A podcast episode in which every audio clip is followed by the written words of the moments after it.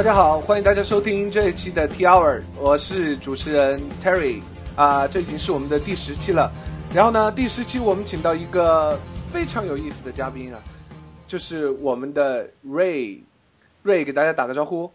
嗨，大家好，我是 Ray。呃，Ray 是我们这个 Ruby China 很一号会员啊，这个事情等会儿让他来给大家讲。和我们一起录的呢，还有我们的 Daniel。大家好，我是 Daniel，很高兴参加这一期的 Podcast 录制。呃，我们先让瑞来做一个简单的自我介绍吧。呃，瑞，你我们想知道你的中文名叫什么，然后你这个瑞这个名字是怎么来的？啊，好，嗨，大家好，我是瑞。呃，我的中文名叫做黄增光，黄色的黄，增加的增，光明的光，呃，一个挺大压力的名字。呃，然后。然后我的我的名英文名呢是来自一个日本动画，叫做《新世纪福音战士》，里面的女主角凌波丽的名字日文读音，呃，就是叫瑞。我就上网开始我就用这个名字用了很久了。啊，我我发现你头像也经常是用漫画里面的女孩子是吧？啊，对，八年前我的头像一直都是一些动漫角色，而且都是女的，应该说都是女的。看来你是一个动漫迷哈。啊，对对。对，所以大家有什么动漫迷之类的，可以多和瑞交流一下。呃，瑞，我们想知道，呃，呃，你你现在多大年纪啊？我八七年生，呃，今年二十年底二十六了吧？年底二十六，那八五后呀，很年轻。他是一个典型的八五后。对对对，比我还小，压力很大。能 聊一聊你的一些工作经历吗？啊，呃。我是在那个广东的暨南大学毕业的，计算机系的。然后我毕业之后做了半年的家里蹲，然后家里蹲蹲了半年之后，我就忍不住了，出来工作，就去了 CSDN。CSDN 基于 Ruby 的网站开发，嗯哼，嗯，开发网站就参与的有那个 ITI 整个网站，然后还有 CSDN BBS 的开发。嗯，在 CSDN 工作了一年半之后，呃，去年年底的时候离职，现在是一个独立开发者，开发维护 Writings 点 IO 这个网站。cool，那我我也想问，你说你有半年的这个家里蹲经验啊？啊，我相信可能有，可能有很多朋友有相同的经历，能聊一聊你你这半年家里蹲，嗯，有有应该是你是不是你大学毕业之后的话呢？就呃。就没有马上立即开始工作，然后先是在大学毕业以后，他半年之后才出来到开始工作，对不对？啊，对。那你，嗯，那你，我想的话，在他聊家里蹲之前的话，他的这个编程经历的话，应该是从大学阶段就开始了。啊，对，应该是计算机系的吧？但我觉得在学校里面编程的那些练习还不够。然后，然后毕业之后呢，我就还没想找工作，我就想继续的编程。就随心所欲的变成想学什么就学什么，然后就毕业就直接回家了，也不找工作。家里蹲的时候就，呃，开发了一个网站叫 CodeCamp 的，可能有些人有印象。嗯。不过现在就人气不太旺，就一直放在那里。嗯，我我对 Co 那个 CodeCamp 印象非常深啊，就是我们刚刚建立 Ruby China 之初的时候。嗯，那个时候华顺就跟我讲，就是有三个有有你我华顺，我们三个人一起来发起这个 Ruby China 活动。当时我还是从华顺那里认识你的，然后借由你当时他给我的资料，我就去看你的这个信息，然后我在推特上看到你有一个网站，还有你的博客。那个时候，呃，好像华顺做了 Ruby China 的第一个原型，然后呢，你也同时做了这个。Code Cam Code Campbell，然后他们俩都是有点类似于啊 V2EX 的那个那种社区的这种模式，但是基本上是同一时期都都在线上运行的这这两个程序。嗯，但是你好像并不是完全参照 Ruby China，而是你自己独立做出这么一个应用。嗯，对，可能呃 Code Campbell 要比 Ruby China 要早一点，不过 Ruby China 也还有更早的原型，就是呃李华顺做的 Homeland。对对对，他这个又比我早，所以就，呃，主要是就是因为看到我 CodeCamp，我就记得在很早上线的时候呢，李华顺就注册了一个用户，然后就就问我，呃，这个网站用了什么技术啊，是怎么做的？呃，是我是不是我一个人做的？可能就那个时候他就留意到我了。嗯，对的，对的。嗯。然后呃，他当时我记得最初的时候，我们呃社区开始找核心开发者，就应该是核心会员的时候，嗯点名道姓的时候，就是你要作为这个入后期的 Ruby 开发者的主要主力开发人员。嗯好像你跟华盛两个人也是一直承担着很长一段时间，就是作为 Ruby China 这个代码的主力维护者。嗯，嗯我我可以说呃参与了一部分吧，主要还是华顺。嗯当时华生就用 G Talk 找到我说，呃，有最近有没有时间？不如一起开发一个呃一个 Ruby 呃社区，就是因为现在没有呃当时没有特别好的 Ruby 社区嘛，然后恰恰好我也是我也是在做一个论坛类的东西，就不如一起做。嗯然后过了一段时间就他就上线了，他就发一个网址给我，让我进去嗯马上就注册，结果发现我的 ID 是一。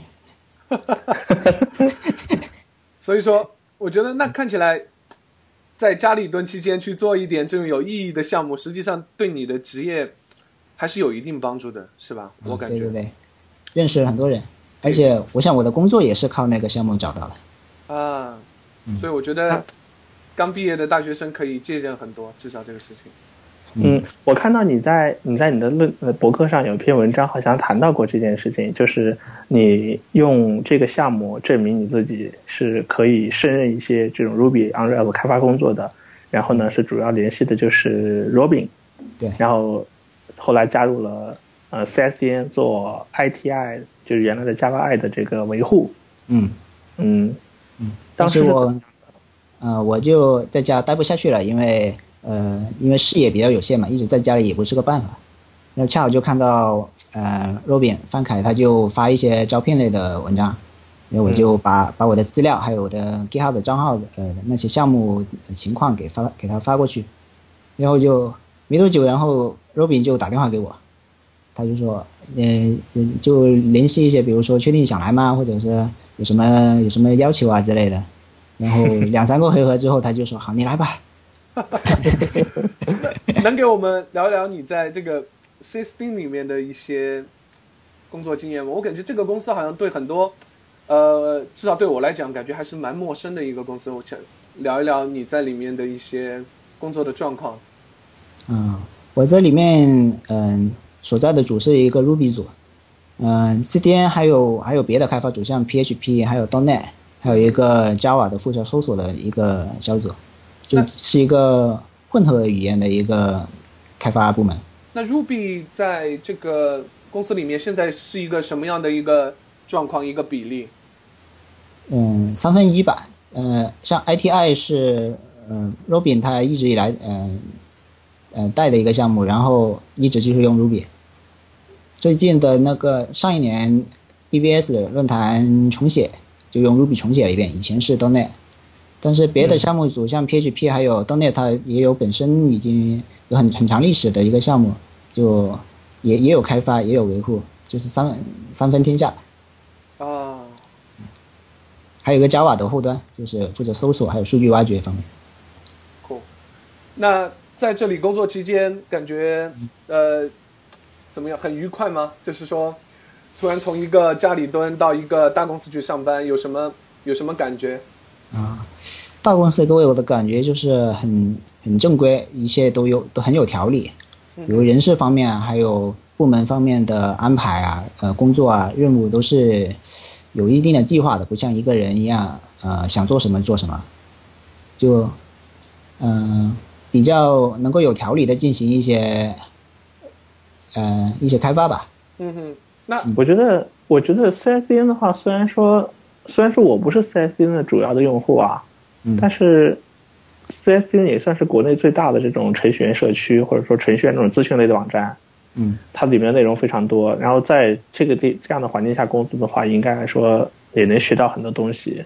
嗯尤其是有很很多很多的人的话呢，都会，呃，都喜欢 Ruby，都喜欢做 Rails，但是很多人开发的 Ruby on Rails 网站都是小网站，很少很少有人的话能够开发的 Ruby 网站网 Ruby on Rails 网站的量级能达到 CSDN 的这种量级。嗯嗯所以我觉得这个环境的话，对你来说的话，应该还有很多地方是让你，呃有，积累到了很多知识和积累了很多的这种经验，嗯嗯对不对？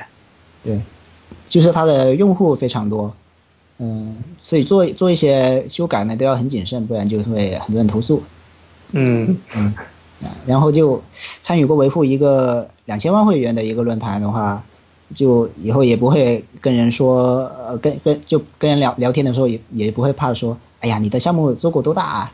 呃，什么就虽然不是说说自己只是只是参与了一部分，不过也起码接触到一点这方面的知识，嗯嗯，是的，在小公司是接触不到的。cool。嗯，那就说我们现在知道你现在已经又离开了 CSDN，然后呃出来创建了自己的项目。这个离开 CSDN 这个事情大概是多久以前发生的？嗯，我去年的八九月份提出，然后到年底的时候离职。对，因为我提出离职的时候还有一些项目没有完成，我就一直做完了，我才离开。哦，那你的那你的这个新项目叫 Writings 点 io，然后你是有花多少时间呃把它完成的呢？是离职以后才开始做呢，还是在职的时候用业余时间就有已经有这个想法？嗯，离职前已经已经一直在考虑要做一个什么东西，然后一一直到一直到离职的时候就越来越明确了，就是做一个写作方面的网站。然后离职靠之后就开始做，一直到呃测试版上上线的话是用了三个月。三个月。嗯，OK，那你你给大家介绍一下呃 Writings 点 io 这个网站，它是一个什么样的网站？？Writings io 是呃，简单的说就是一个写作、写作、呃编辑、管理还有发布的网站。嗯嗯嗯，它的它的优点就是简单，格式简单，呃，不用在写写作的时候不用考虑太多格式化，还有呃附件管理这样的一些东西。那嗯嗯。那呃，因为我也有使用 Writings 的 io，但是它给我的感觉呃更像是一个 blog，但是、呃你在介绍它的时候并没有提到一个 blog，你是刻意的认为它们有一点区别呢，还是有什么呃想法在里面？呃，因为我做的出发点并不是为了做一个博博客而已，我一开始是呃想要写作，想要把自己的经验写下来，然后呃如果写写的足够多的话，我是想拿来呃汇汇编成一本书，就是一个呃写书的工具。哦，嗯如果只是说博客的话，可能就是一些短小的文章，呃，就没有没有朝那个呃书的方向去发展有啊，啊。其实我觉得是有的。呃，我举一个例子啊，就是嗯、大家都比较熟悉的一个作家叫韩寒，嗯 韩寒就有一本，是不是都很熟悉？是有这里有韩寒，有韩寒黑吗？没有，没有 有韩寒迷吗？有算算半个。呃，我很喜欢他，他是一个我非常非常崇拜的一个，可以说是一个偶像吧。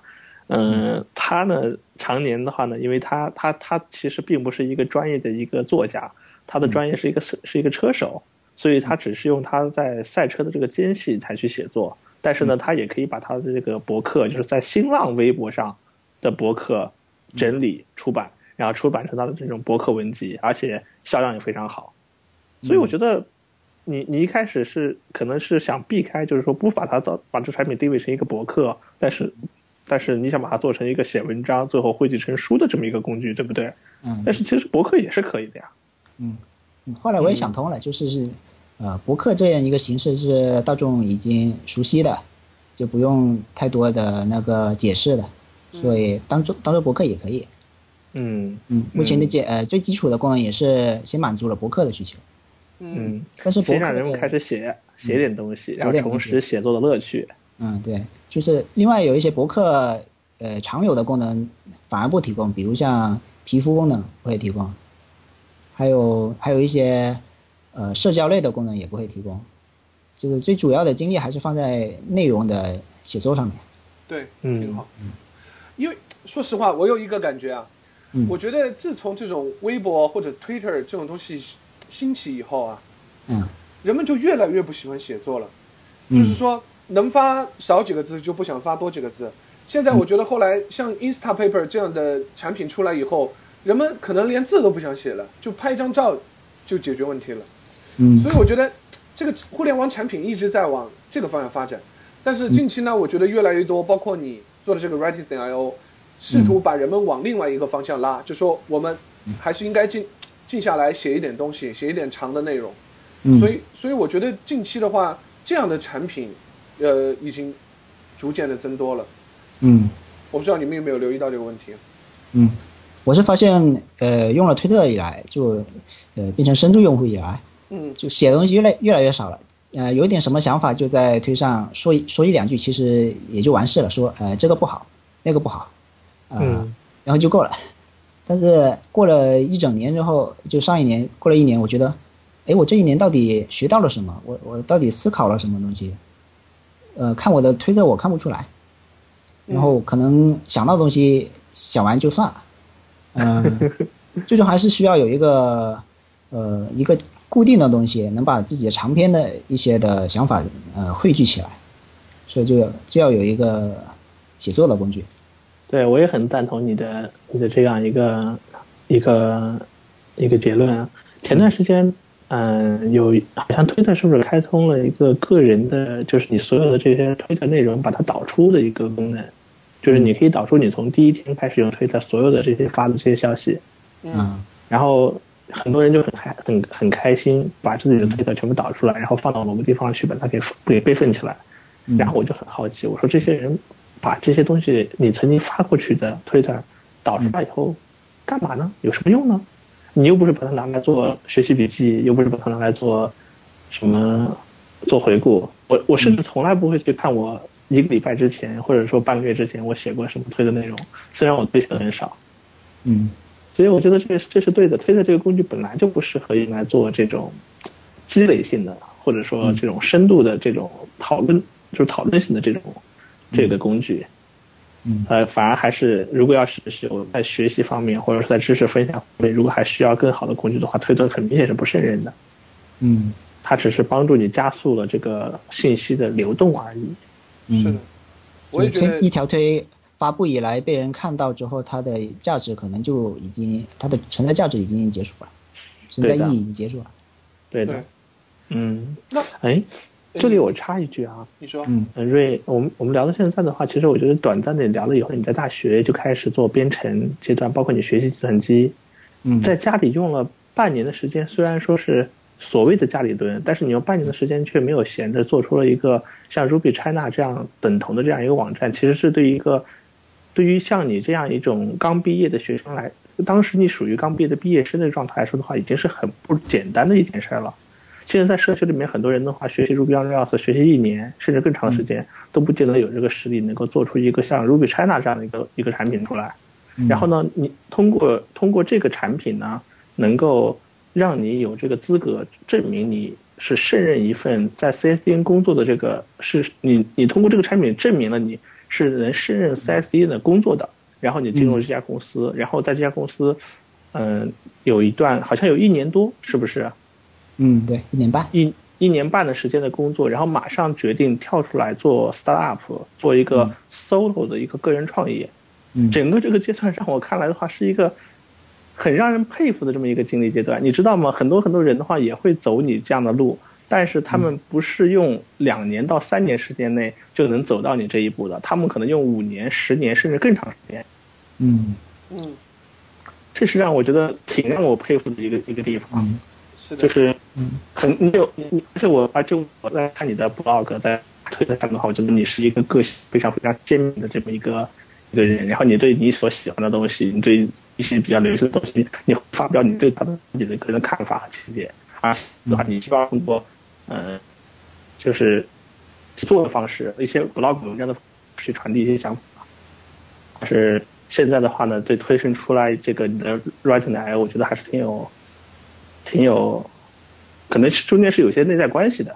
嗯，我从大学时候开始，可能呃，当时当时我也是很迷茫了。不过我有有一些判断是觉得很自然的，比如说呃，我我想去哪里，呃，我能找到什么工作呢？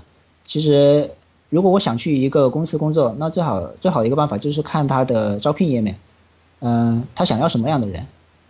呃，比如说他他已经列出来了，要要 Ruby 啊，然后要网站开发啊，然后怎么证明你有这个能力呢？那可能最直接接的就是把他那个网站给实现出来，把它最主要的功能实现出来，然后给到给到对呃面试的人看，他可能就知道啊，哦，你你已经做出来的，那你就有这个能力。其实我现在都还没有面试过，我也不知道面试是什么情况。就是你到现在为止的话，你都从来没有参加过那种那种比较正式的那种面试。啊，对，我连西装都买了，西装皮鞋都买了，然后 然后过来，然后过来在那个公司的呃那个门口一站，然后那个问一下人事，然后呃 Ruby 组的组长当时就就过来说问我，哎，你是不是黄忠光啊？我说是啊，他就说好，你过来吧，然后就带我到工位上面去了。对对，你第一天去的时候是穿着你的西装和皮鞋去的吗？哎，还没去，我当时只是想问一下而已的，说什么时候要面试啊之类的东西。结果他就说：“哎，你过来工位着吧。”那那我给你一个个人建议啊，保持好身材，说不定的话，等你结婚的时候还可以用一次。嗯，希望希望。所以说说实话，我觉得现在很多招聘也是，就是不会有太多的面试，就是就是看你的 GitHub，然后看你写的一些文章，是吧？嗯，对。就像 Nina 说的一样，“Talk is cheap”，“Show me the code”，是吧？嗯，这是最简单的方式。对，所以我也觉得，现在大学生也可以借鉴一下。与其说锻炼好更好的口才，还不如说，对吧？我写一个论坛出来，是吧？写一个网站出来，让别人看一看，就知道什么情况。嗯。OK，那我们回过来说一下你的这个 Redis 啊点 IO 啊，就是你当时说你要解决的这些问题，就是在你做它之前，你有没有考察过？就是说，有没有人已经在解决这个问题，或者是？他们解决让你不满意的地方，嗯，你才去做这个东西的吗？有，我我我看了挺多的工具的，比如像 Google Doc，呃，Google 文档，它它其实是一个功能很复杂、很完善的一个一个产品，就像那些并行编辑啊，还有各种版本备份啊，它都做得很好。但我唯独发现了它它的发布不太不太好，而且它的格式太复杂。从一个网页上面呃复制粘贴一个文本进去的话，它会连着它所有格式都粘贴。啊，这应该是个 feature 吧？嗯，对，但是我用用不到，反而变成了很干扰我的一个。对，我也觉得，我会我我遇到这种事情，我会先在一个编辑器里。呃，贴一次，然后再贴到那个地方去。你是这么干的吗？大家都这么干。你们都用错了，你们应该用快捷键，应该有个 Shift 加是的，是的，加 Alt 加 Shift 加 V，是的，这样的话就是无格式粘贴。对的，对的。嗯，但我从来不这么用。我我我，呃，前几周我才发现这个功能，然后我就我就一拍脑袋，哎呀！我为了这个功能，我还在我的编辑器里面实现了一个清理格式的一个模块。Anyway，有用，对我来讲就很有用，还还是有用的。比如一些分段啊，一些链接之类的。用 Shift 键的话，连链接都没有了。嗯嗯。OK，那我还知道你一个功能，就是说，因为其其实现在在特别是科技的类的作者，他们很多人倾向于使用这个 Markdown 来来来来写作。然后我发现你这个 Redis 点 IO 是特意的，就是避开这个支持这个 Markdown。然后你是一个什么样的考虑呢？呃，我之前也用了一年的 Markdown 来写博客，呃，我的主域名还是一个这这个的一个 Markdown 的博客。嗯。那我用着用着，我觉得那个压力太大了。我用的过程就是这样：先打开命令行，然后 cd 到我的博客项目的目录，然后用 vim 打开一个打开一个编辑界面，然后新建文件。然后我写完之后呢，我在 git。呃，提交一下，然后再 push 到我的服务器，就这个过程让我就觉得像一个正规的软件项目一样，不像呃，就重心就不是放在那个写作上面，嗯，太累，过程太累了。是的，嗯，我我想一个理想的工具还是在线的，我呃一边写它一边保存，然后我要插图片的话也是就打呃打开一个文本选择框呃。文件选择框或者拖进去就可以完成这样一个呃工具。对，那瑞你你用过一个产品叫 WordPress 吗？WordPress，呃，更早前用过。对啊，WordPress 后台的添加文章和编辑页面，好像就是你所形容的这样一种，就是你在浏览器里面进入到后台，然后输入文章，添加图片，然后你不用太考虑格式的问题。它会通过它的编辑器帮你生成对应的这个 HTML。这个 Daniel，这个我来帮你回答一下，因为我是他的这个的产品，我发现这个 Redis 点 io 有一个很很好的功能，我很喜欢，它就是想达到一个就是说你编辑的样子，就是你最终看到的样子，你不需要预览。呃，瑞我没说错吧？这是你想达到一个目标，我觉得这个目标，呃，我我很喜欢，因为其实我我也有个 Waterpass，还有什么呃以前呃 Ruby 世界的那个叫 M E P H I S T O，anyway 我不知道怎么读，还有个叫 Anki，An Anki，呃呃还有什么 Radiant 那些，他们都是说，呃你你你格式以后，你实际上不知道最终长什么样子，你必须要预览一下，就说。它仍然是有点分离，因为我在写作的时候有一个问题，就是说，我就算以前用 Markdown，我会先在一个完全没有任何格式的一个 editor 里面把我的内容写出来，然后我贴过去，然后再开始加格式，加格式边加还要边预览，到底加对没有？所以说这个过程我也体会到它的痛，所以说我我看到这个 Writings 点 io 以后，我觉得这个产品至少可以满足像我。还有 Ray 这样这样的强迫症，对对对对对对，嗯，就格式预览是个很大的问题，呃，当然就是对我们这种强迫症的人来说，呃，就它每一段占了多少的比例，然后到什么地方，呃，考虑到读者可能就太累了，看的太累了，就要应该插一些图，呃，然后标题的大小跟实际的大小大小要完全一样，嗯，然后我还有文本的宽度啊。呃，这等等各种功能，我我想最好就是编辑的时候跟预览效果是完全一样的，那就好，那就没有预览这个过程。对，但这上面的技术上面的实现啊，可可能应该遇到有很多心得和坑啊。但这我们暂时不聊这个，等会儿我们会专门有一个环节来聊一聊你的这个技术相关的东西。嗯，OK，那我们这个基本上 Writings 点 io 的话，我目前想。就想问这样一些问题啊，但是呃，我回来就说你一个人做这个项目啊，说起来就是只有你一个人是吧？嗯，对。那就是什么都要做完。对对对。OK，这个我我就有点好奇了，因为其实说实话，呃，当然我不是我不具备这种能力，我我的前端很差。然后你是本来就是说你前端，呃，就还 OK 呢，就是还是说为了这个项目你去做了一些学习呢？嗯，可能是属于还 OK 那种吧。我以前在，呃，博客大巴那里写博客的时候，嗯，就开始爬别人的那些主题。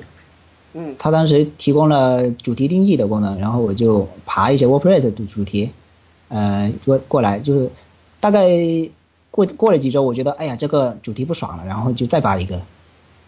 然后就这个过程，也就是为了做自己的博客嘛。然后前端的。不管是设计也好啊，还是 HJS 的交互也好，就开始慢慢学。然后在工作 C 四 D 工作的时候也这样，嗯，一些比较嗯快捷的一些前端的工作就直接做了，也没有说专门的前端团队。哦。啊，就一直以来就就这样练的，前后端都要做。挺好，挺好，挺好。嗯。那就是说你在呃你。这种 solo 项目，在我知道还是有一些成功的案例啊。然后你现在也是在做一个相当于是一个单人的项目，你有你有你有用过什么就是 solo 的人做出来的你认为比较好的项目吗？嗯，solo 的话，我就用过一阵子那个 Instapaper。Instapaper 啊，我也在用。嗯。现在没用了吗？我只我只是用了它的网页版，因为我没有没有 iOS 设备，它的客户端是只有 iOS。啊，它现在有 Android 的。现在有，呃，是他自己写的吗？不是说第三方。对，这个也是我想问你的，就是说，Instapaper 这个作者呢，他他实际上是 solo 的，他是一个人嘛，Mark r a m a n 我蛮喜欢他，他自己做了 server 端，做了 iOS，但是呢，就是大家还是期望有一个 Android 的客户端，但是他不想学 Android，嗯，但他也没有去招人，然后他就去把这个外包出去了，嗯，外包有一个公司，然后他就说，据说他每天就坐在这个这个人面旁边。然后就看着他把他把这个东西做下来，这是控制欲很强。对对对，我觉得控制欲很强。我第一次听到泰瑞给我讲这个故事的时候，我也觉得这肯定是一个控制欲极强的一个人。对，如果我如果我要写代码，我客户就坐在旁边指指点点，我肯定会疯掉的。我我我觉得我是写不出来。我觉得我还可以。但是我可以有什么不懂的就直接问客户，这样的话可能第一时间可以得到反馈。但是我没有实际试过啊，客户坐在我旁边，对，老板坐在我旁边的时候写代码，我倒是试过。会不会叫你什么要大气一点、国际化一点，这个图标大一点啊？红的、绿的一起上。哦，OK，那还有那个，我还想问，就是你也用过 Pinboard 是吧？呃，那个没用过，因为它所有所有的用户都要收费的，我就还没买。啊，没买吗？啊，没买。啊，我我我记得我以前经常看你推，你在赞扬 Pinboard。我以为你有买。我是看了他的文章，说他呃，他为什么要做收费的，我就觉得他的想法很好。是。我也想像他那样。对，呃，Pinboard 我也简单给大家介呃，如果没有用过的朋友可能不知道，Pinboard 呢，它有点像 Delicious 啊，是个书签网站。然后呢，这个网站比较神奇的就是 Delicious 这样的网站都免费，然后它实际上是收费的，而且它也基本上是一个 solo 的项目，然后这个项目基本上都是他一个人做的。然后据说他女朋友可能帮忙写了一点点前端啊什么的，但是基本上呢是他一个人搞定的。然后，呃，这个项目它是收费来运营，呃，然后而且现在活得非常的好。这个作者呢每天的工作呢就是让这个 Pinboard 更好用。然后呢，我是他的用户，我也觉得这个东西确实很好用。然后所以呢，我就从这个 Instapaper 啊 Pinboard 开始，我就觉得我很关注这样的小团队，不关不一定是 solo 嘛。但是是就也也有 solo，也有很小很小的团队，我就很关注他们做的东西，然后我就觉得，只要你给他，呃，你赞同他的东西，你你为他付费，然后他觉得这个是有生气的一个项目，他就会真的越做越好，越做越好。嗯，不像不像 Google 这样的，他可能想去做 Google 加，然后就把 Reader 关掉了。OK，那我想说，你你在做 solo 项目当中。你觉得对比一下你在脑的工作，你觉得有什么最大的不同？呃，一个人做项目有好也有坏。好的，我之前写了一篇文章，就是呃，简单概括的说，就是没有沟通成本，然后一个人可以把握呃项目的方向，也不也也不会有一呃不会有集体妥协的情况，就是说，哎呀，这个太难做，那个太难做，那那那就这样吧，就不会有这种情况，就可以把自己的目标定得很明确，然后做得很好。啊，但是也有不好的地方，呃，一个问题就是个人能力有局限，呃，我我个人的能力是偏向于开发的，我的设计啊，还有运呃运维啊，还有运营方面的能力都，我觉得跟我的编程能力不是同一个水平，所以所以这两这呃另外的几个方面我就很也有很多妥协，就呃比如花了三天时间画一个界面，我觉得还是不满意，但是。功能性上面能满足我，我也就这样了。不然的话，就项目会卡在那里，这一个问题。嗯，另一个问题就是个人精力和状态的波动。嗯，有时候自己状态不太好，就会干脆休息一段时间，然后这个时候的那个项目开发就完全停顿了，也不会有新特性，嗯，也不会有 bug 的处理。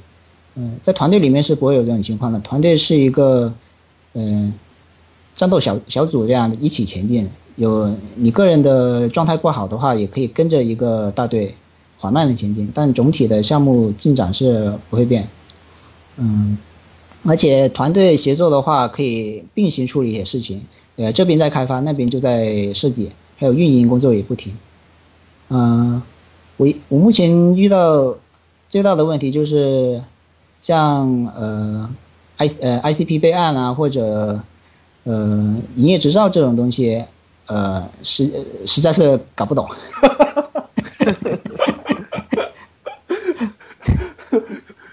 说真的，如果是在一个人要去做的时候，除了除了开发本身，跟开发之外相关的一大堆的事情都要自己去搞定，这很这很抓狂。嗯，是的。可以说说为什么我要想到那个营业执照还有备案的问题？呃，其实起因是因为我想做那个支付功能。但是，呃，支付宝的那个商商家用的接口呢，需要营业执照还有 ICP 备案。嗯，然后我就顺着这个思路去去看，哎呀，营业执照有什么要求啊？有什么门槛？然后备案又有什么门槛？结果后来发现，真是一个人搞不定。啊。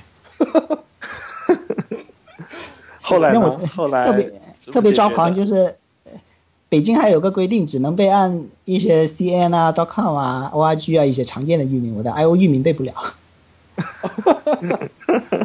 太高了啊，然后后来就就换思路了，也就不一定要用那接口。我就想着，嗯，能有一个方法就能尽尽量简单的呃支付就行了嘛。然后就想到淘宝，就注册了一个淘宝的商家，呃，用了嗯用了几天时间嘛，还现在你告诉我，现在你有几个付费用户？暂时只有一个，就是 Terry。等等等等等等，让我们猜一下这一个付费用户是谁？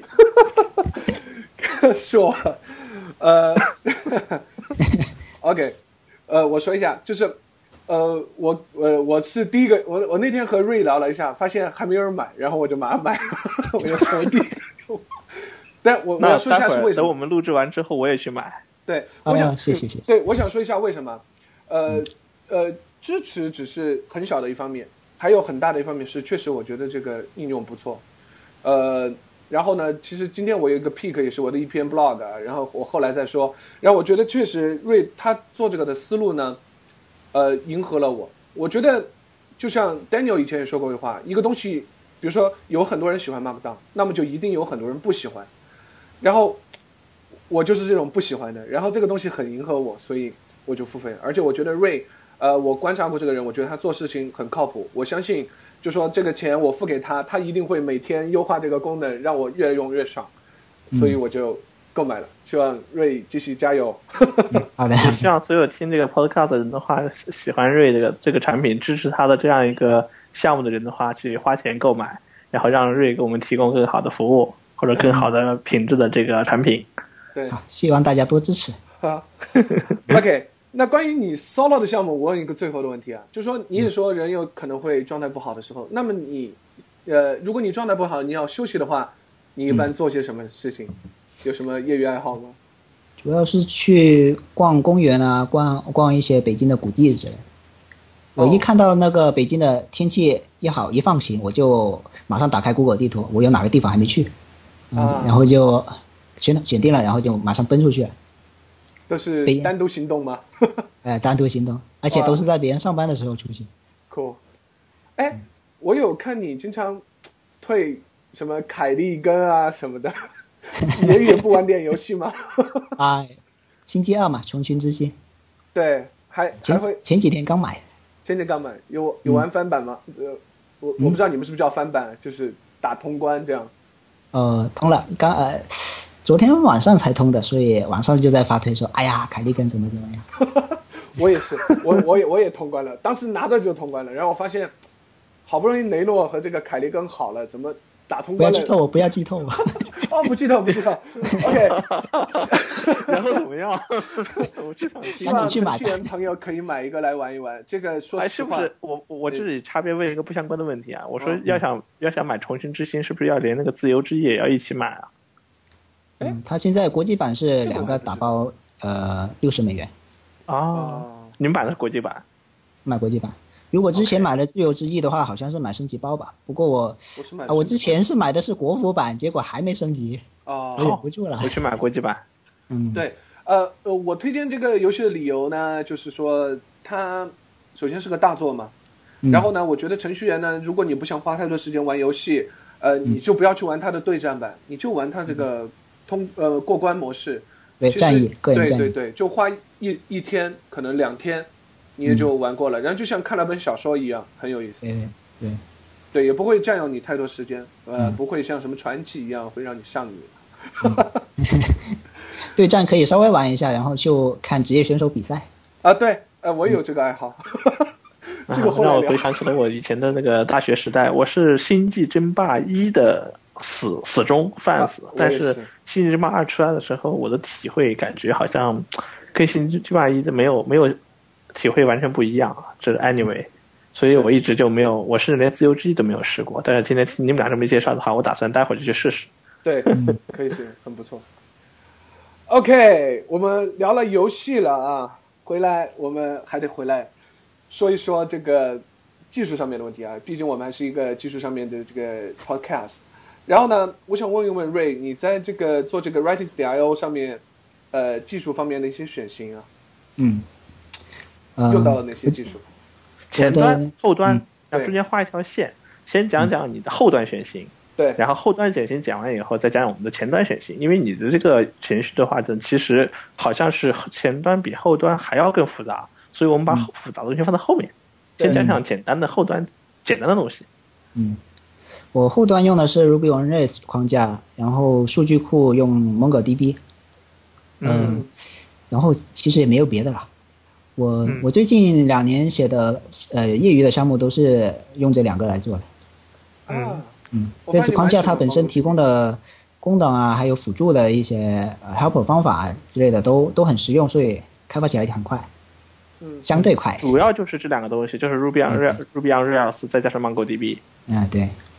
嗯，其他的东西有用到用到吗？比方说像其他的缓存框架呀，或者说其他的一些一些辅助的，像就其他语言写的这些东西都没有用，就纯粹是这两个东西。嗯，缓存现在还没上呢，因为网页网页网页很小的，嗯，还还没呃还没形成那个性能压力，我就先不上它，这样改动好改一点。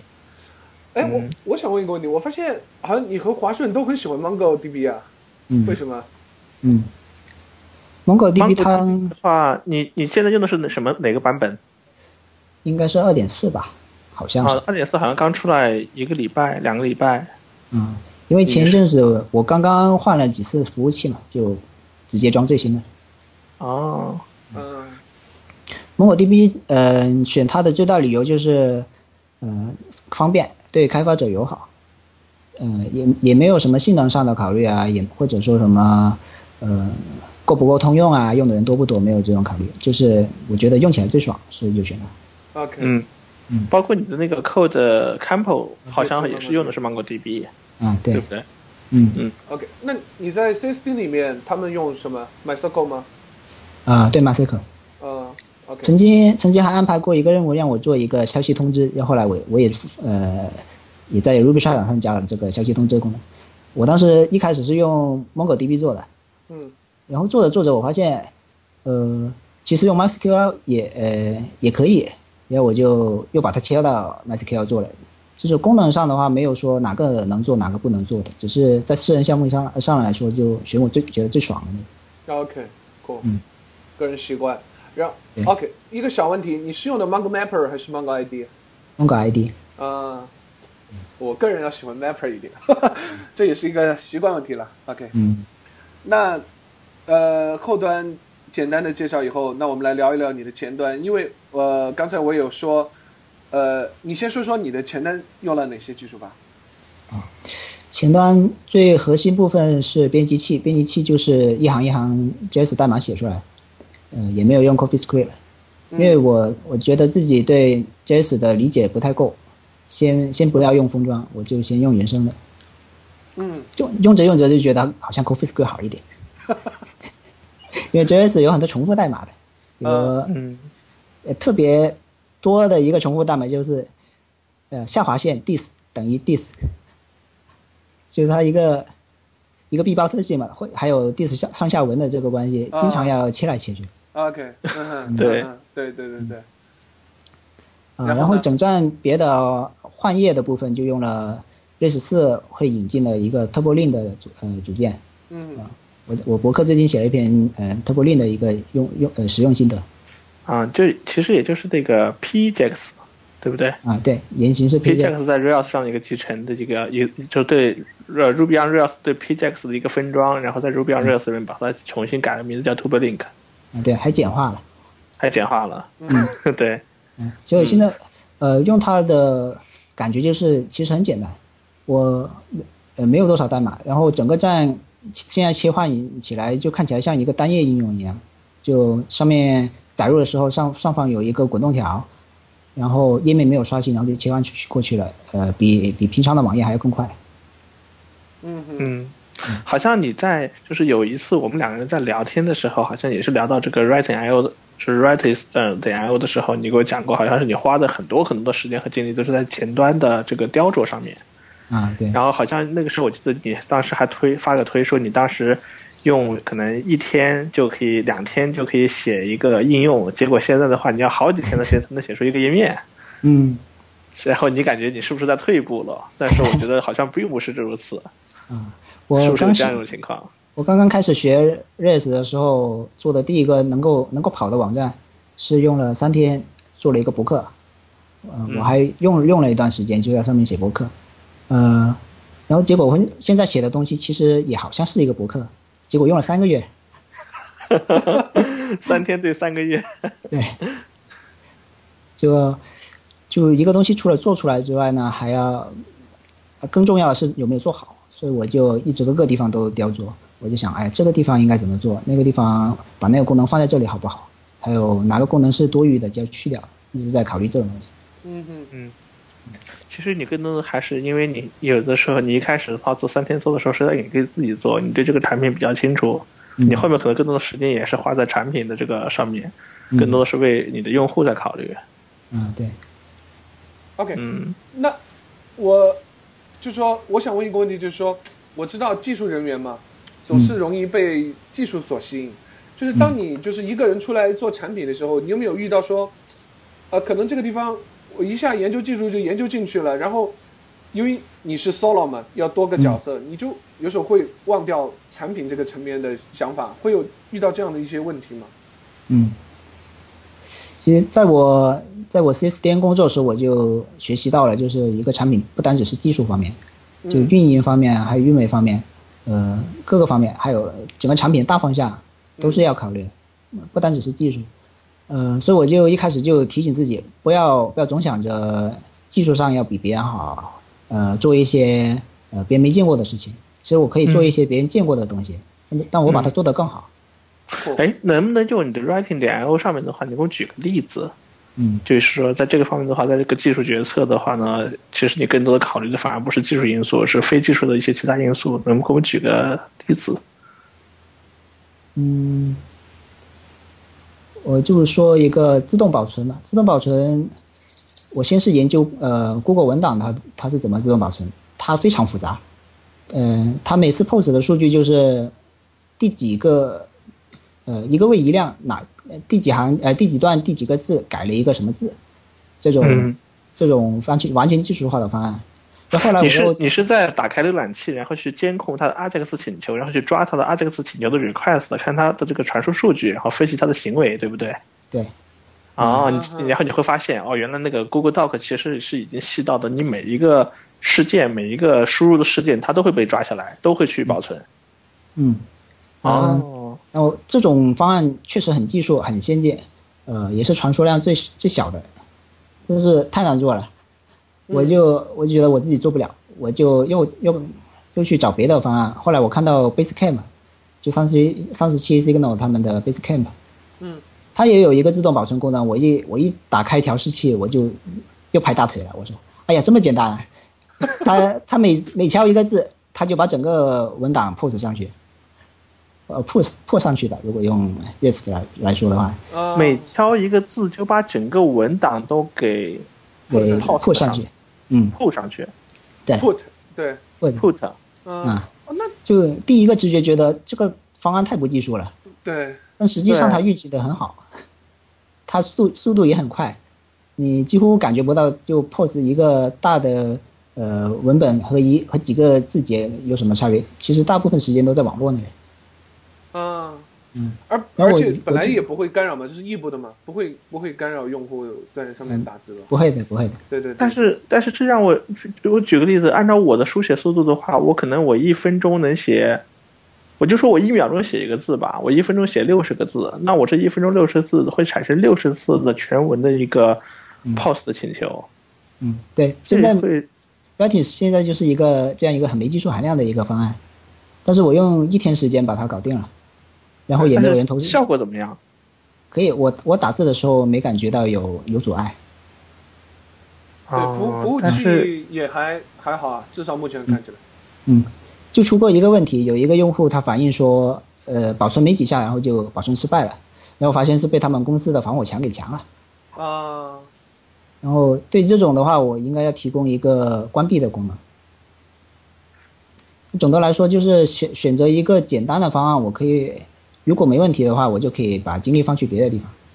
嗯，对，这个这个很好，我觉得这个瑞瑞这方面比我做的好。我就是很容易陷入各种奇技淫巧，人不可自拔。对我，我我也是这样一个一种感觉。我更多的会可能会从技术层面上去去做一些决策，对，并不太擅长于从这种综合的层面上去考虑。对对，所以这一点的话是做技术人的通病。对我我也觉得我有这个毛病。然后，所以我也想分享一个，我也给 Daniel 讲过这个故事啊，就是 Pinboard 这个网站的作者，嗯，这个人其实是蛮牛的一个人。他做这个 Pinboard 的时候，呃，他他首先呢是对各种新技术很感兴趣，比如说这个什么 Python 出了个新 framework，他就想去玩一玩；JS 又出了个 framework，他也去玩一玩；然后 Ruby on Rails 出了，他也去玩一玩。然后他在做 Pinboard 的时候，他反而选了一个最 boring 的解决方案。他自己说的，他认为最 boring。他就用他最熟悉的 MyCircle，然后用的 PHP，然后没有任何 fashion 的技术，就是用最 boring 的技术把这个东西写出来了。然后他说这个就是 feature，这就是他的一个 feature，因为他觉得他太容易陷入这种东西，然后他觉得其实很多时间是浪费掉的，就没有把心花在这个产产品上，所以他就用最 boring 的产品呃技术来做这个东西，避免自己不停的去挖掘那些呃很有看起来很有意思的技术的细节。所以最终做出了这个产品，所以嗯，所以我觉得瑞好像已经基本具备了这种，就说没有程序员的这种陷阱了，感觉。嗯，其 其实就实际上做的话还是很有挑战，就是如果一个网络请求一个先一个后，两个两个呃两个 post 请求冲突了怎么办？会发现这种。嗯。然后然后。后来又发现 Basecamp，我还是 学他的，发现他每次 post 的有一个有一个版本号，可能是他保存的那个次数或者是时间戳，然后就加这个晚到晚到的一个请求就忽略掉了。就说简单方案的话，找到的一个请求忽略啊，找到请求就忽略掉它。OK，嗯，OK，cool。就简单的简单的技呃技术呢，不一定就是没有技术含量，还还是有很多挑战。是啊，OK。那，呃，我想问一下，就是说你在做前端的话，你选用了这个 TubeLink，这我我感觉是一个和 Basecamp 比较像的一个技术框架。然后你有没有考虑过，就说其他的一些可能，你因为你这是一个比较重的前端嘛，你有没有考虑过其他的，呃，是 MVC 的 framework 也好，其他的 JS framework 也好？嗯，呃，JS 的 MVC 我一直很有兴趣，但是还没有认真去学一个，因为它过一段时间就换了一个流行。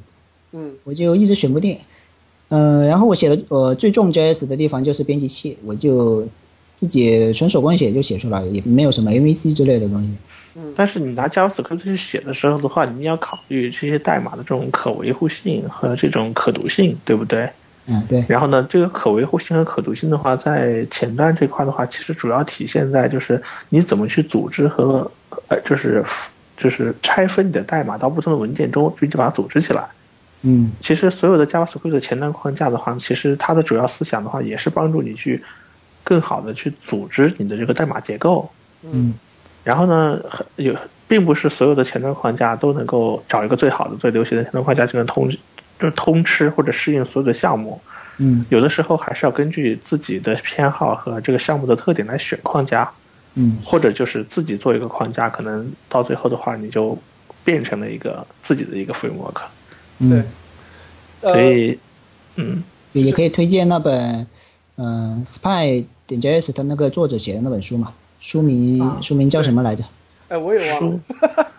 我们后来写书嘛，啊，反正就是什么，呃，什么 MVC APP application 之类的，什么 JavaScript。对，这个我们后来会附在那个 show note 上。我也突然想不起名字了，我还看了那本书。嗯，第一次看的时候看不太懂，然后又看了一遍，然后就。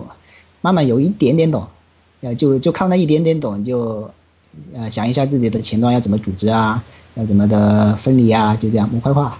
啊，你看到他的书都没有选他的 spy 吗？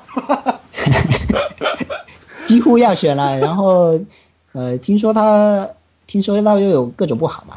对，我也我也大概不太清楚，我当时怎么选。他不维护了，我靠。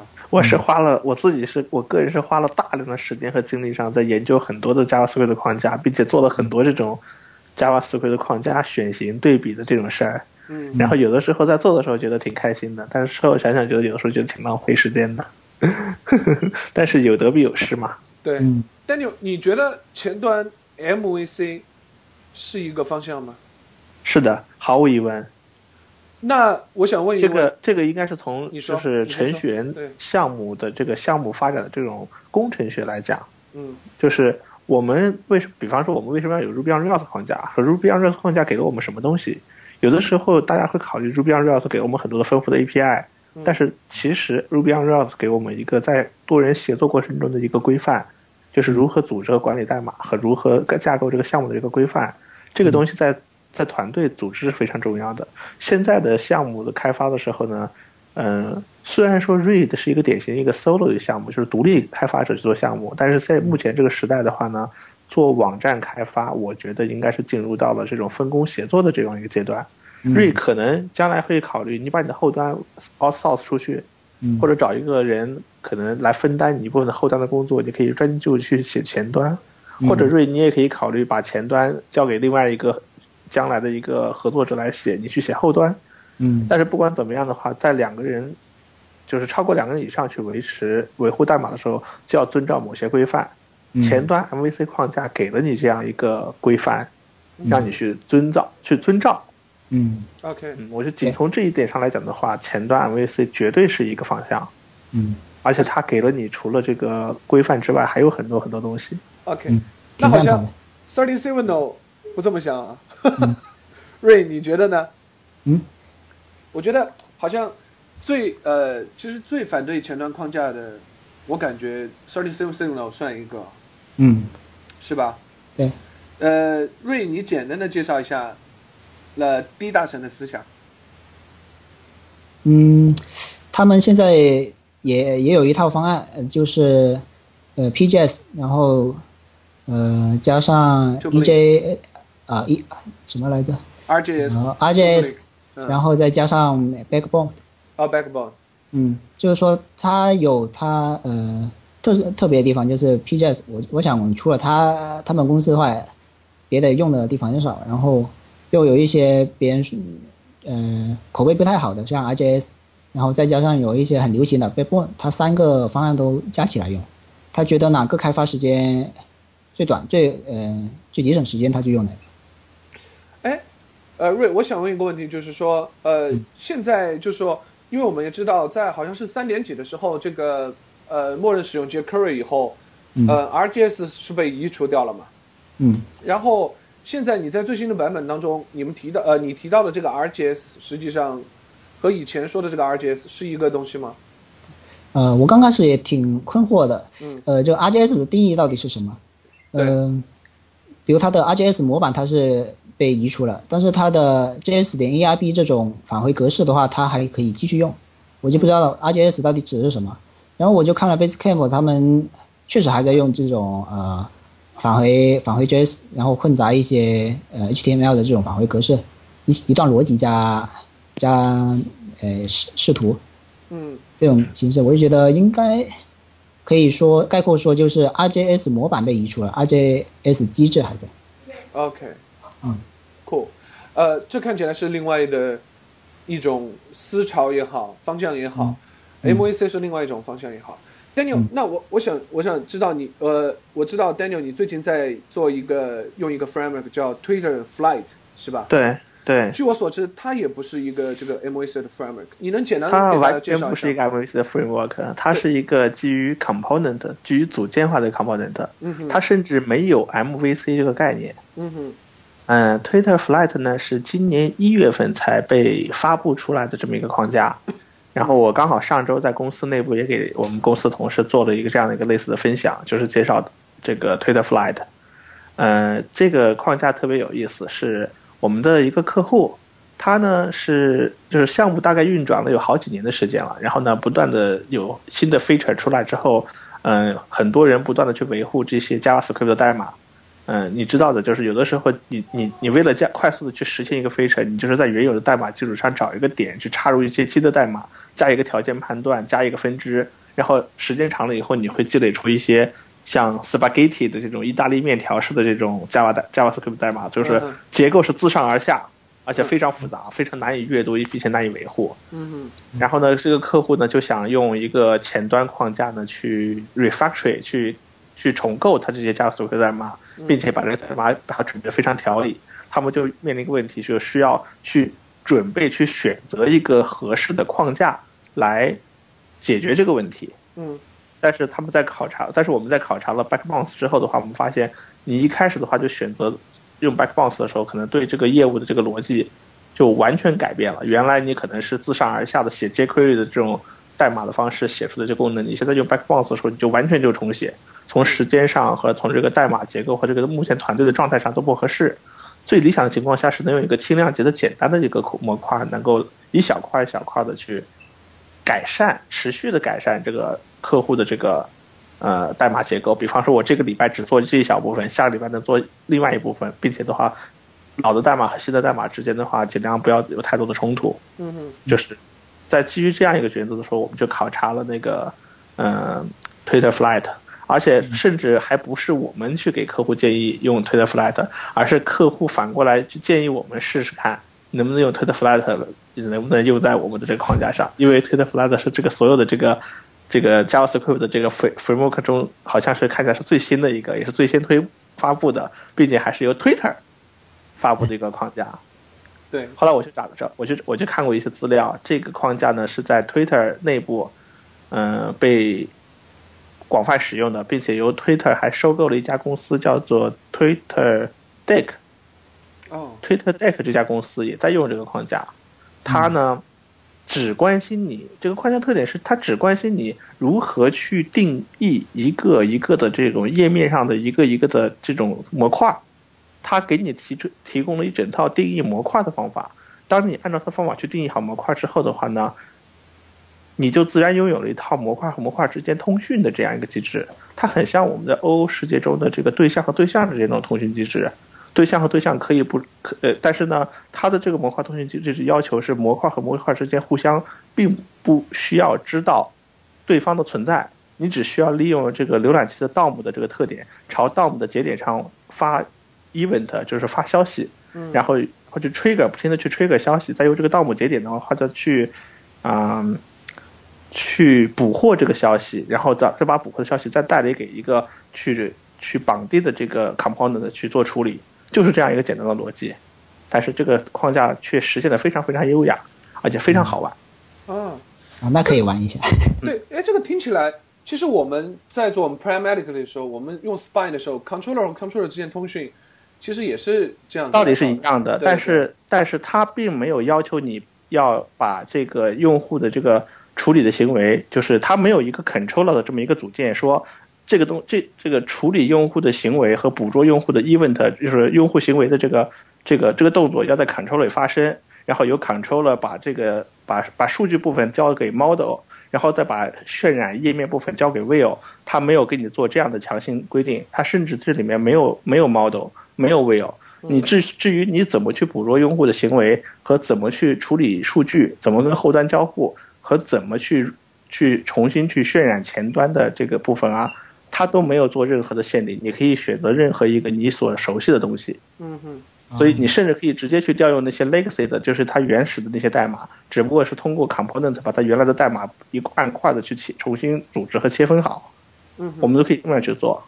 那简而言之说，Daniel，我问你，你喜欢 Twitter Flight 吗？我我我我大爱 Twitter Flight。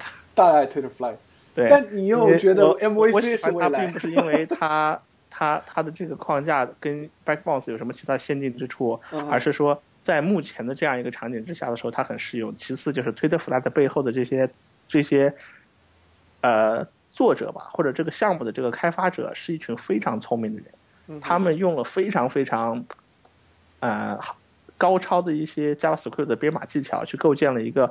源代码行数甚至不超过五百行的一行一个 framework 就能做出一个非常非常优雅的去解决前端模块化的问题。酷啊，可能有六七百行，甚至可能最多不会超过八百行代码，而且还不是像咖啡死灰的代码，是原始的 JavaScript 的代码，就构成了整个这个框架。有点意思。但是你要想花时间去把这把这七八百行代码先把它完全读懂搞明白的话呢，这还真不是一件轻松的事情。因为这里面蕴含了非常非常多的 JavaScript 的的这种高阶的这种奇技淫巧吧。OK，所以其实看起来，我我我简单总结一下，其实看起来就是前端的技术现在还是一个百家争鸣的一个一个阶，段我。们现在处在一个前端的一个剧烈变革的这么一个时代，对，而且在这个前端的这个技术的话呢，就是在流转器端的这个技术的话呢，是一个会有一个飞速发展的这么一个阶段，这个阶段可能还会再持续，我我估计还要再持续个三五年，对，甚至更久。对，所以如果、如果你是一个爱折腾的一样，像 Daniel 和和我一样是一个这样的程序员的话，那你有的玩了，每天都有的玩。但是如果你是希望专注在你的产品上，我觉得大家也不要在选择上太过纠结，就找一个你相对熟悉的，就做就好了。就像瑞他熟悉这个 Service Signal 这一套，他就用，嗯然后也可以把产品做得很好。如果我相我相信，如果他喜欢可能 Twitter Fly、呃 Spy anyway，他也可以把这个产品做得很好。所以我觉得，呃，不管你爱不爱折腾，你都有玩的，是吧？对 对对，其实产品还是第一位的。对，产品做做做做做产品的时候，最先关心的不应该是我用什么技术，然后我的这个并发能力有多强，我该选择什么语言，我该用 Erlang 还是该用 Go，还是、还是看听说好像 Ruby on Rails 性能太差，我就不要用，根本不是这个问题。你最该该关心的是你做出的产品有没有人用。对，如果没有人用怎么办？这是你最关心的问题，对最应该去关心的问题。对所以，所以我很喜欢那句话，就是 “do the right thing”，然后是 “do it right”，呃，“do it in the right way” 是吧？先要做正确的事情，然后再用正确的方法做，还是产品最重要。特别是我，我觉得，呃，像我们，呃，像我这样就是技术出身的人去做产品的时候，你一定要时刻提醒自己，不要陷到技术里面去了。这个是真的需要时刻提醒自己。嗯，OK，技术我们聊的差不多了，我们最后来说一说，就是就是呃，瑞，你在推出产品可能也有多久了？正式推出产品，快一个月吧，是三月五号。属于现在还是属于一个公测阶段，对吧？公测阶段。公测阶段，嗯那公你公开测试的阶段。对你推广上有有做过一些什么工作吗？还是说有思考过，还是说没思考过，还是思考过怎么样？Anyway，啊刚刚没听清楚，再哦我就再说你在推广上面有嗯做过什么工作和思考吗？啊。推广我就只在推特上面呃发一些最近的动态啊，呃，然后推推荐一些好的文章啊，在 Writing 上面发现的好的文章，有别的基本上没做什么。别呃，OK，你连嗯微微微博这条路也还没有打开吗？微博你好像不太喜欢微博是吧我不太喜欢微博我觉得跟呃跟我使用的那个社交网络同一样的那些用户，可能比较能赞同我的想法。OK，啊、呃，但呃，正好我有一个问题，就是说，可能你个人不太喜欢微博，但你会因为说我为了要去推广这个产品的话，勉强去注册一个产品的账号吗？呃，目前还没打算。呃没有打算。其呃其实之前呃我是有微微博账号了，只是不发呃不发内容而已。有一次我登录之后，发现有有好几十呃好几十条呃呃那个消息就艾特的我了，结果发现在转发我的那个、呃、网站。OK，cool，、嗯挺好。嗯呃，那呃就是说，呃最后聊一聊我可能程序员最不想聊的就是商业啊、商业模式。你是在呃，你有考虑过它的商业模式，还是说你在最初考虑的，还是说我做出来以后上线以后，我我才有有所考虑？你是怎么想这个问题的？嗯呃这个是有变化的。呃一开始想的就是纯收费的，呃纯收费，嗯哼，收费，所有用户都收费。嗯然后后来我又看了一本书，叫做《免费》。嗯呃，这本书对我影响也挺大，因为它，呃，从道理上还有现实上，它就解释了为什么现在免费产品这么多，而且为什么能够做到免费。呃，它有很多呃很多部分就我很赞同的，就是成本越来越低嘛，其实可以越越来越接近免费。然后，嗯、然后到最后快要上线的时候了，我呃，我就呃决定还是用免费加增值的形式。免费的话可以招揽多一些初级的用户，或者说它可以一直用下去，也也没问题。嗯嗯，但是网站有支出的，始终还是要有收入的，所以一定要有增值部分。对，嗯嗯。现在目前目前我感觉你在这个目前这条这这样一个商业模式或者目前这样一个方向上，你还是处于一个探索阶段，对不对？啊，对。然后目前，嗯，就是我自己呢，就是对你这样做这样的产品的话，我有一个担心啊，就是你想要的，你想要能够让这个，如果你看好这个产品方向，我记得以前你跟我们聊过，其实你你这个产品是基于一个大的一个电子出版的这么一个电子个人出版的这个大背景之下，所以说这个方向来讲的话是个比较热点的一个方向。但是目前以你个人一个人的力量，你要去坚持推动这件事情，可能。这个是推动推广的时间和逐渐被人们所认识了解的这个时间就会变得拉得很长，可能嗯别人如果有资源或者别人如果有实力有能力的话，可能在一个月内推广取得效果，你可能就以你的力量可能就不是三个月五个月的事情了。那么你面临着你的路是长期的坚持下去，嗯，如果长期的坚持下去的话，你会不会有很大的这个压力？你？你怎样去解决这个能够坚持下去并且长期能够坚持运营的这种这个这个问题？而且的话呢，如果再进一步去问的话，就是如果你坚持二零一三年这一年，你有没有想过二零一四年你怎么坚持？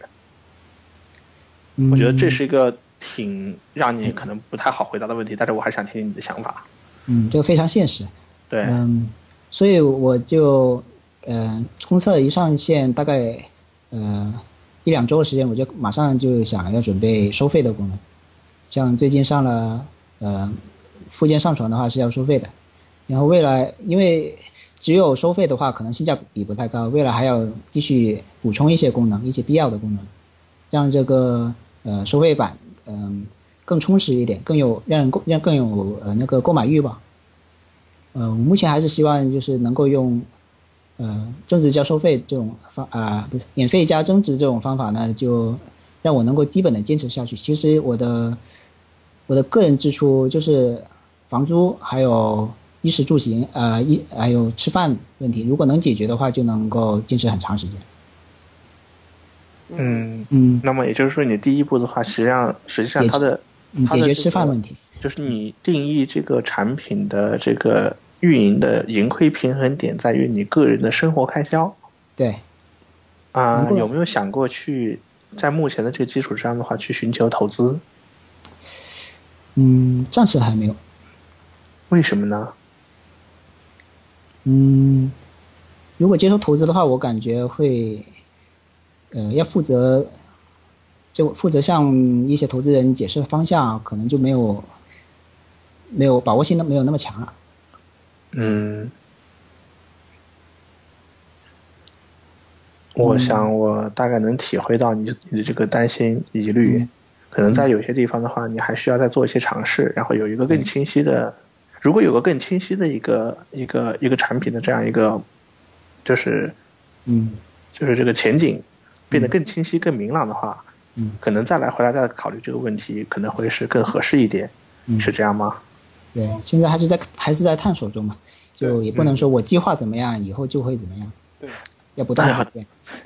啊，因为，嗯嗯，因为我们因为包括 Terry，可能 Terry 工作的时间会比你还长，我的工作时间会比 Terry 还长。我们这是工作很多年的，可能会有一些积累，然后可以保证我们在做一件，当我们想做一个创业的事情的时候，我们可以。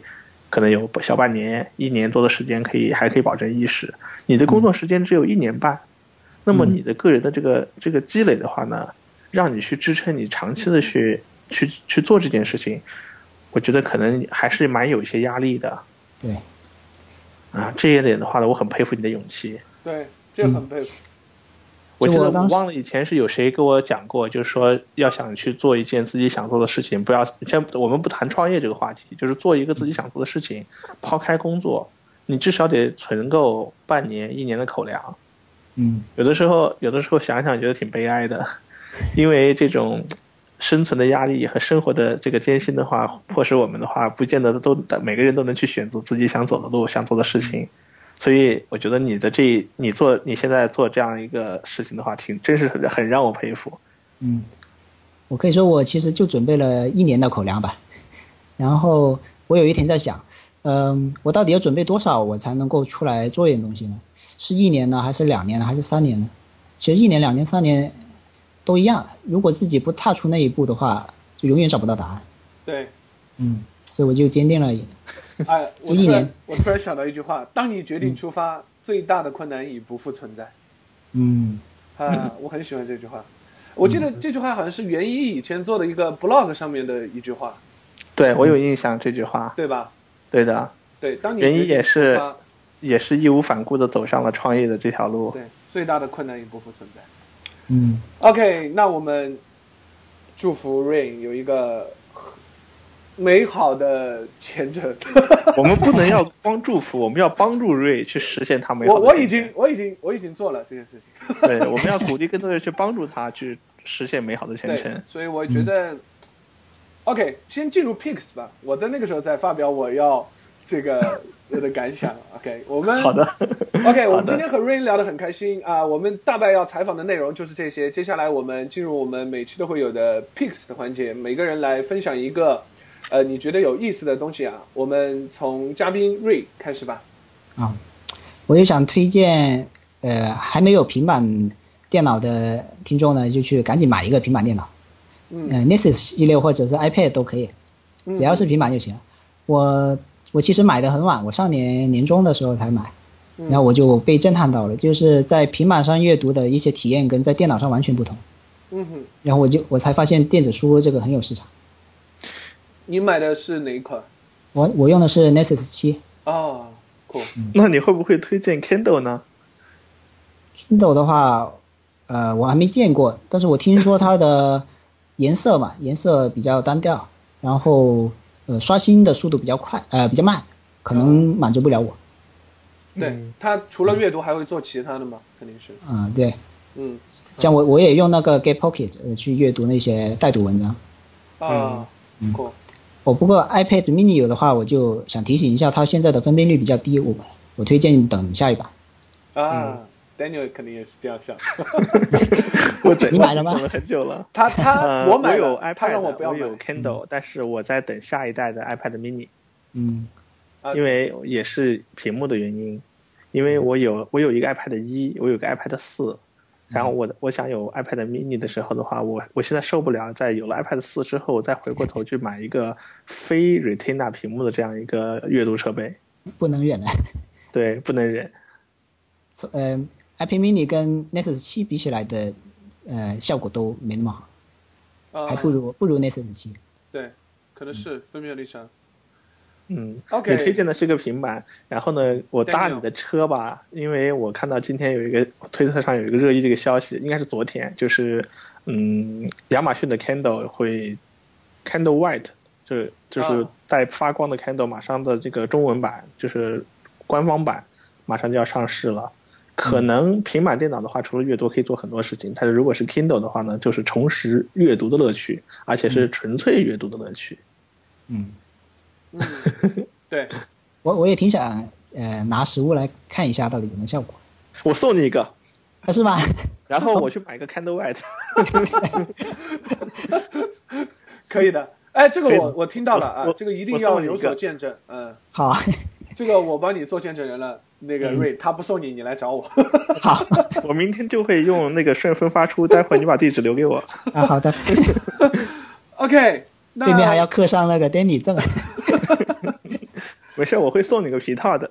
啊，好，谢谢。那到我了，呃，我的这个 pick 呢，是我最新发的一篇 blog，呃，是我刚刚搬家到瑞的网站上面，我的这个 blog 叫 terrytai 点 com，然后最新的一篇文章叫 Buy It，呃，就是买它，呃，大概就是讲了一下这个，呃，就是我们应该为我们信赖的一些软件。付出一点点的钱啊，因为我觉得这样是才是真正的去。如果你想让你的软件更久的留在这个世界上的话，你能做的一点点的事情就是，呃，掏一点钱，然后告诉你的朋友为他掏一点钱，呃，所以我我想说的就是，呃，这样一个事情，大家可以阅读一下全文。然后我觉得这里呢，也是呃，Rain 在做这个事情呢，我个人觉得是呃有意义的，所以我掏钱买了他的这个 Pro 的账号。呃，当然，我觉得不是，嗯，大家都都应该来买，而是说你确实觉认同这个东西的话，我觉得你应该去支持一下 Rain。我相信，就是说，如果你纯粹为了支持，你买了不用，可能 Rain 也没有那么高兴。对，对，所以说你如果是认同这个软件的话，我推荐你快赶快买吧。好，嗯，瑞帮你做个广告，这个是绝对是私人的广告，我没有给他任何商量，他也没有给我好处费。OK，那我们今天就聊到这里。呃，我觉得聊得非常开心啊，感谢我们的瑞，希望你下次还有机会有什么发展的时候再来跟我们分享一下你在下一段的一些经历，好吗？嗯，OK，那我们今天节目差不多就到这里。然后呢，最后结束呢，今天有一点不同的是，呃，我们瑞帮我们指定了一个结尾曲啊，叫做《Blue》。呃，然后瑞简单的介绍一下这个曲目，呃，是为什么要推荐它给我们作为结尾曲？啊，《Blue》这首歌，它的歌词很打动了我。它里面最主要的台词就是一个 “free” 自由。嗯嗯然后我在这天呃离职的那一天呢，我就在下午茶的点歌时间点了这首这首曲子。然后当时我就想给我的所有认识的同事来个告别啊。然后在那一瞬间，呃，音乐在那个办公室上空飘扬的时候，我觉得是我上一年呃最激动的时候，最最有最有意思的时候，所以想跟想跟大家分享一下这首歌。啊，我太有录诗意了。那就让我们伴随着这首歌，然后给大家说再见。希望以后瑞还能来我们的 T Hour 做客。大家再见，再见。再见。拜。Never seen a bluer sky. Yeah, I can feel it reaching out and moving closer. There's something about blue.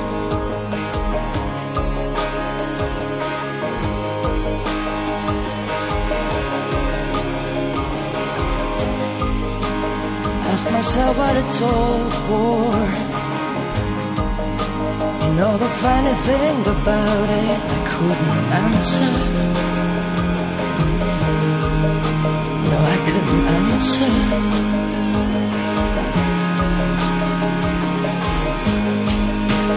Things are turning deeper shade of blue. And images that might be real, maybe illusion. Flashing off and on.